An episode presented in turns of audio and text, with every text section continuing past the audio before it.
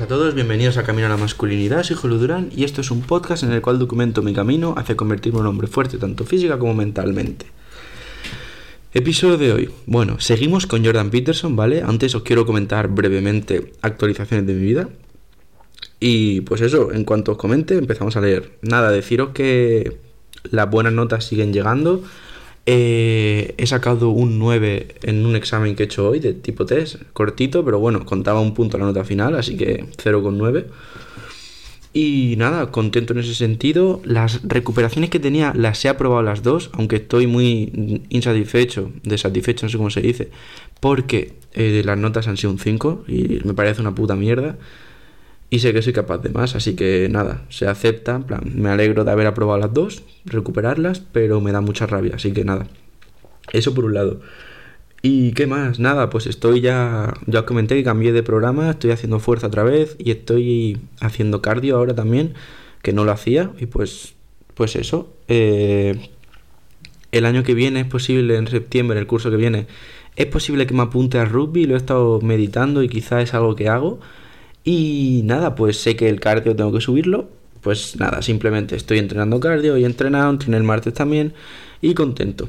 Y una vez dicho esto, pues vamos con Jordan Peterson, seguimos que estamos en la regla 2, ¿de acuerdo? Ayer leímos eh, lo del hombre, o sea, lo del mono desnudo, ¿no? Todo lo de básicamente por qué no nos tomamos en serio, ¿no? Que viene a ser o sea, ¿por qué no nos tomamos las pastillas, no? Por decirlo así, ¿por qué no nos cuidamos? ¿Cómo cuidaríamos a un perro, por ejemplo? Y viene a ser básicamente la respuesta que conocemos perfectamente nuestros defectos y todas las cosas que tenemos mal. Y esto hace que no nos valoremos en muchas ocasiones. Y si no te valoras, no te cuidas. ¿De acuerdo? Entonces, esta es la respuesta.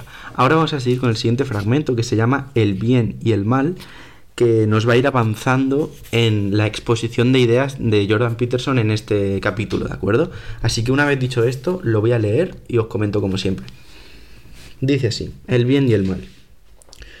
Una vez que tienen los ojos abiertos, Adán y Eva no solo advierten su desnudez y la necesidad de trabajar, también descubren el bien y el mal.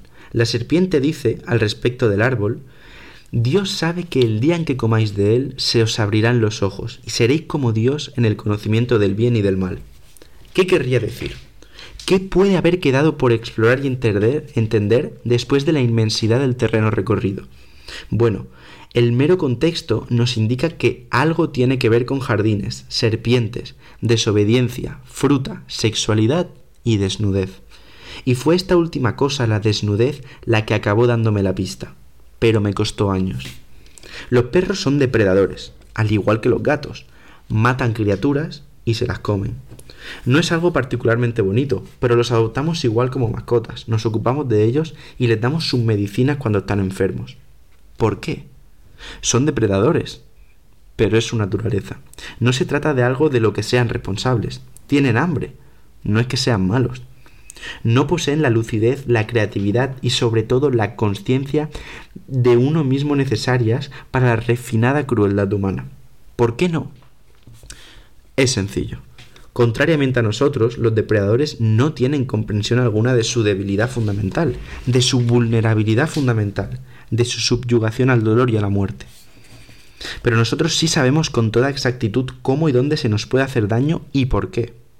Esa es una buena definición de la conciencia de uno mismo. Somos conscientes de nuestra indefensión, de nuestra finitud y de nuestra mortalidad. Podemos sentir dolor, desprecio por nosotros mismos, vergüenza, terror, y lo sabemos. Sabemos lo que nos hace sufrir. Sabemos cómo se nos puede infligir dolor y sufrimiento, lo que implica que también sabemos infligírselo a otros. Sabemos cómo somos cuando estamos desnudos y cómo se puede explotar esa desnudez lo que implica que sabemos cómo son los otros cuando están desnudos y cómo se puede explotar su desnudez.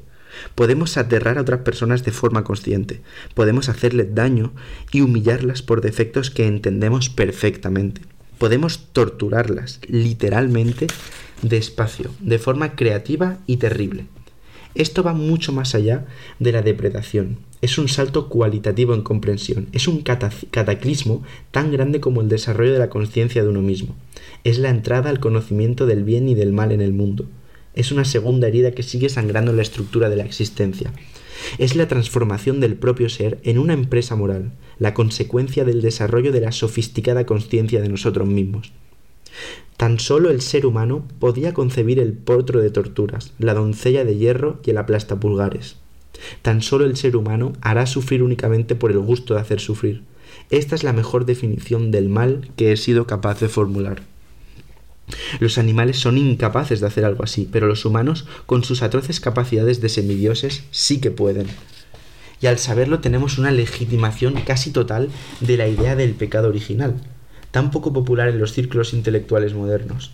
¿Y quién se atrevería a decir que no hubo un elemento de elección voluntaria en nuestra transformación evolutiva, individual y teológica? ¿Nuestros antepasados eligieron a sus parejas sexuales y lo hicieron en función de la conciencia? ¿Por la conciencia de sí mismos? ¿Y por el conocimiento moral? ¿Y quién puede negar el sentido de culpa existencial que impregna la experiencia humana? ¿Y quién podría dejar de advertir que sin esa culpa, ese sentido de la corrupción y de la capacidad para hacer el mal, ambas innatas, el hombre está a un solo paso de la psicopatía? Los seres humanos poseen una enorme capacidad para hacer el mal. Se trata de un atributo único en el mundo de los seres vivos. Podemos empeorar las cosas y de hecho lo hacemos, de forma voluntaria con plena conciencia de lo que estamos haciendo, además de hacerlo accidentalmente, por descuido y por ceguera deliberada. Teniendo en cuenta esa terrible capacidad, esa tendencia a las acciones malévolas, ¿realmente es de extrañar que nos cueste tanto cuidarnos de nosotros mismos? ¿O de otros? ¿O incluso que lleguemos a dudar del valor que posee todo el proyecto humano? Durante mucho tiempo hemos sospechado de nosotros y con conocimiento de causa. Hace miles de años en la antigua Mesopotamia se creía, por ejemplo, que la humanidad había sido engendrada a partir de la sangre de Kingu, el monstruo más terrible que la gran diosa del caos había podido crear en sus momentos más vengativos y destructivos. Tras sacar conclusiones de este tipo, ¿cómo podríamos dejar de cuestionar el valor de nuestro ser o del mismo ser? ¿Quién podría enfrentarse a la enfermedad propia o ajena sin dudar de la utilidad moral de recetar una medicina que pueda curar? Y nadie entiende la oscuridad del individuo mejor que el propio individuo. ¿Quién entonces, cuando esté enfermo, va a dedicarse en cuerpo y alma a cuidar de sí mismo? Quizá el ser humano es algo que nunca habría tenido que suceder. Quizá debería erradicarse toda presencia humana del mundo, de tal forma que el ser y la conciencia pudieran regresar a la brutal inocencia del animal. Estoy convencido de que la persona que asegura que nunca ha deseado algo parecido no ha hecho memoria o no se ha enfrentado a sus fantasías más oscuras.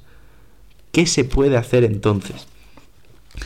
Y con esta pregunta, con la pregunta de qué se puede hacer entonces, acabamos el fragmento de hoy, que la verdad que, pues eso, abre una puerta a la exposición final de esta regla, ¿vale? Abre el camino a que Jordan Peterson nos explique básicamente por qué tenemos que tomarnos las pastillas, ¿de acuerdo? O sea, básicamente este capítulo, pues si os acordáis, empieza hablando de que no nos tomamos las pastillas, pero nuestro perro sí se las damos.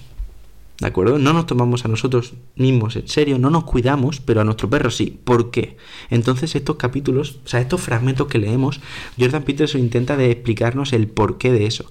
El por qué no nos cuidamos a nosotros mismos. ¿Por qué no nos levantamos pronto si sabemos qué es lo que tenemos que hacer? ¿Por qué no comemos bien si sabemos qué es lo que tenemos que hacer? ¿Por qué no nos cuidamos el cuerpo yendo al gimnasio si sabemos qué es lo que hay que hacer?